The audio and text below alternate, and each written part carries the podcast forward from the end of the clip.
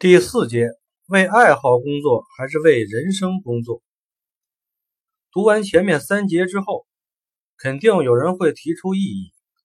有人会说，如果我正在做的工作是我所喜爱的，和我的爱好相同或者相关的，毫无疑问，我会投入全部热情去把工作做好。问题是，百分之八十以上的人。从事的是他们并不喜欢的工作，甚至是他们厌恶的工作。让一个人全心全意去做一件他不喜欢的事儿，是一件多么痛苦甚至残忍的事儿啊！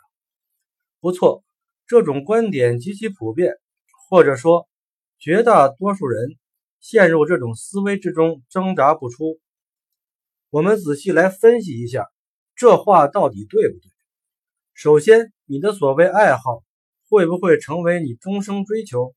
会不会因为某种波折、变化、打击，甚至并没有多么严重的事件，仅仅只是审美疲劳而放弃这种爱好，甚至厌恶曾经的爱好呢？爱好这种事儿就像爱情一样，两个人在一起，因为有爱情，甚至一度爱得痴迷、疯狂。但是两个人真的走进了婚姻，结果又会如何？爱情还会保鲜吗？严格来说，一直持续痴迷疯狂下去，让这种爱伴随一生的世界上根本不存在。一定时间之后，这种浓烈的情感，或者是淡，或者是转化，或者是审美疲劳而转移了，各种情况都有，就是持恒到。保持下去的情况几乎没有。我们再说爱好，我当过杂志总编辑，杂志社招了一些年轻的编辑。这些年轻人以前从事过各种职业，但有一个共同爱好，那就是对写作的爱好。他们利用业余时间在网站当兼职编辑，在论坛上写稿发稿，和业余写手们交流。对于他们来说，若是能够专职从事编辑工作，那就是世界上最美的事儿了。时来运转，命运眷顾了他们，让他们实现了自己的梦想，获得了梦寐以求的职业。最初的一段时间，他们充满了激情，充满了干劲儿，整晚整晚的加班也无所谓，不计报酬，不考虑出勤时间，不抱怨付出。任何人带着这样的团队，都会觉得哇，这些人真是可爱。但是很快问题来了，第一个问题是从业者自身的问题，这个新鲜劲儿能持续多长时间？第二个问题是困扰主管的问题，这些人真的调整好了职场心态吗？我们先说第一个问题，婚姻有个七年之痒的说法。为什么是七年之痒？据说婚姻的热度只能保持两年，接下来的两年是平淡期，再接下来的两年是厌倦期，然后再有一年就成了出轨期了。总共加起来是七年。一个人对于职业，尤其对于爱好的热情，大概也是七年，而你对于一个职业的新鲜感却只有两年。两年之后。它就不再是一个对你充满了诱惑的职业，不再是一个高不可攀的职业，而是一件日常之事。尤其任何一种职业都有其琐碎性，周而复始地重复着某一件事，很少有人不心生厌倦。再加上此时第二个问题会出现：领导要求你尽快进入职业状态。而你其实只是凭着一腔热情在工作，你的热情和职业状态相冲突的时候，你就会经受打击。换句话说，你爱好这个职业，并非这个职业有着怎样的可爱之处，仅仅只是因为你爱着你的爱好，你爱的是你自己的情绪，而职业要求你的却不是你始终保持这个爱好，而是你必须为这个职业奉献一切，做到。精于此道，做到以此为生。爱好有另一个词儿叫玩票，偶一为之，玩厌了可以抽身而退，职业却是一生的事情，甚至可能是没完没了、看不到希望、看不到尽头的辛苦劳动。这之中存在巨大的差距。绝大多数人爱好某个职业或者某项事业，只是想享受这个职业或者事业可能给自己带来的成功、带来的光环、带来的巨大收益空间。却没料到，收益和付出永远成正比。越炫目的光环背后，付出会越多。编辑的光环很炫目，可是你并不知道，一个优秀编辑需要一生孜孜不倦的精益求精。这个精益求精的过程极其单调，极其繁复，也极其细致，磨练人也考验人。王羲之的字儿写得好。千余年来，人们都在传颂、学习，可见，如果能够当书法家，甚至直接成为王羲之，是多么值得期待的一件事儿，一件多么荣耀的事儿。问题在于，一千余年来，也只出了一个王羲之。这一个王羲之的背后，付出了怎样的 艰苦卓绝，人们忽略了。也不愿在追求自己卓越的人生时去经历这些。我采访过李宇春，那正是李宇春大红大紫的时候，也是他最忙的时候。当然，因为我不关注歌星影星，所以我并不知道李宇春到底如何的忙。可他的粉丝关注他，哪怕一点小事儿都会关注，比如他就连去一趟厕所都有人陪着。他的整个业余时间不是在训练，就是在飞来飞去。他的粉粉丝们愤怒了，认为经纪公司不把他当人使，是在榨取他。他已经不像是一个人，更像是一部工作机器。就这一句话，我和李宇春交谈，他坦率地说，自从成名之后，他确实失去了很多，以前的生活完全颠覆了。他没有时间和从前的朋友交流。甚至见一面都难，他没有时间陪伴自己的家人，好不容易回一趟家，且不说时间极其有限，还是回去做慈善一类活动的间隙，他确实没有多少自由时间，甚至连休息时间都远远不够。可是他有一句话让人很感慨，他说：“人生就是对得失的选择，一个人既然选择了，他就应该懂得，许多失去是必然。”他说：“他不为自己的选择后悔，也不会为自己的失去遗憾。他认为这是一种必须的付出。普通人不理解这种付出，所以普通人永远是普通人。李宇春懂得这种付出，所以李宇春有了光环，有了成功。某一次，我看凤凰卫视的《锵锵三人行》，聊的主题是男明星练肌肉的事儿，VCR 放了几张图片，分别有刘德华、黄晓明。”还有其他人，他们都有六块还是八块腹肌。对于黄晓明来说，这可能不是太难的事儿。可刘德华毕竟五十多岁了，要保持这样的腹肌数，是多么不容易的一件事儿。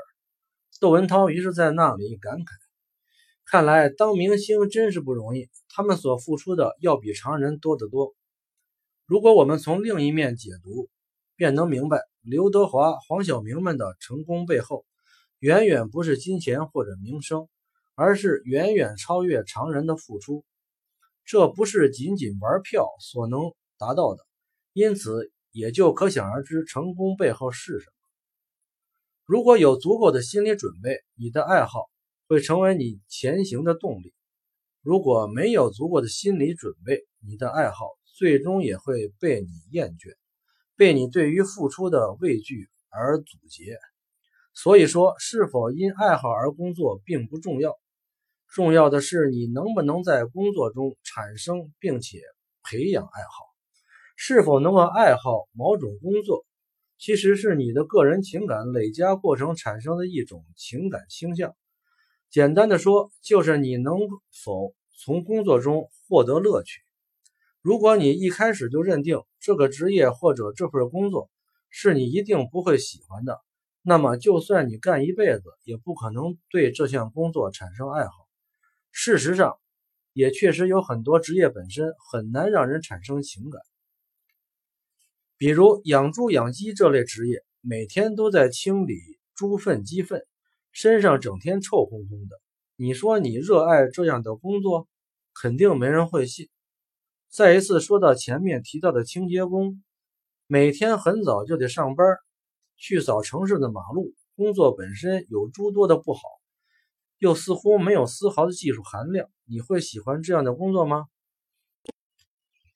世界上绝大多数职业之所以不被人喜爱，并不仅仅因为职业本身难以让人产生情感，更为重要的是因为职业难以给别人带来实现梦想的预期。也就是说，这样的职业就算有升职或者加薪空间。这个空间也极其有限。相反，那些受人欢迎的职业，恰恰在于发展空间的广阔。这一点毋庸讳言，是社会共识。但另一方面，那些没有发展空间或者发展空间不大的职业或者行业，是不是就不能培养个人的热爱？不是。实际上，你可以强化自己一个热爱的意识。比如说，你不断对自己说：“正因为绝大多数人不喜欢这样的职业，我却能够喜欢，说明我与众不同，说明我比你们更有主见，说明和你们相比，我更有意志力，更能控制自己的情绪和情感。”当然，你还可以不断告诫自己：“连我不喜欢的职业、不喜欢的事业，我都能干得很好。如果是我喜欢、热爱的职业。”我会干得好到什么程度？我的经历其实是在告诉我所有的亲人朋友，我是出色的，我能干好哪怕任何人都认为无法干好的事儿。这一切只说明一点：我比你们出色的多。换个角度想一想，又确实是这个道理。一个人优秀，是因为他能干好他喜欢的事情吗？恰恰相反。是因为他能干好他不喜欢甚至厌恶的事情。只要你能想明白一点，那么你就不会一辈子为工作和喜好之间的差距而苦恼，你就能在任何职业、任何行业显示你的才华和能力。再退一步说，喜爱的职业或者行业，并不一定就是你人生的机会。相反，你不喜欢甚至。想都没有想过的行业或者职业，很可能就是你人生的机会。是不是机会？当然有很多因素决定。最根本的因素还在于你是否进入职业状态。在这里，可以讲一个我本人经历的故事。文革刚结束时，我参加高考。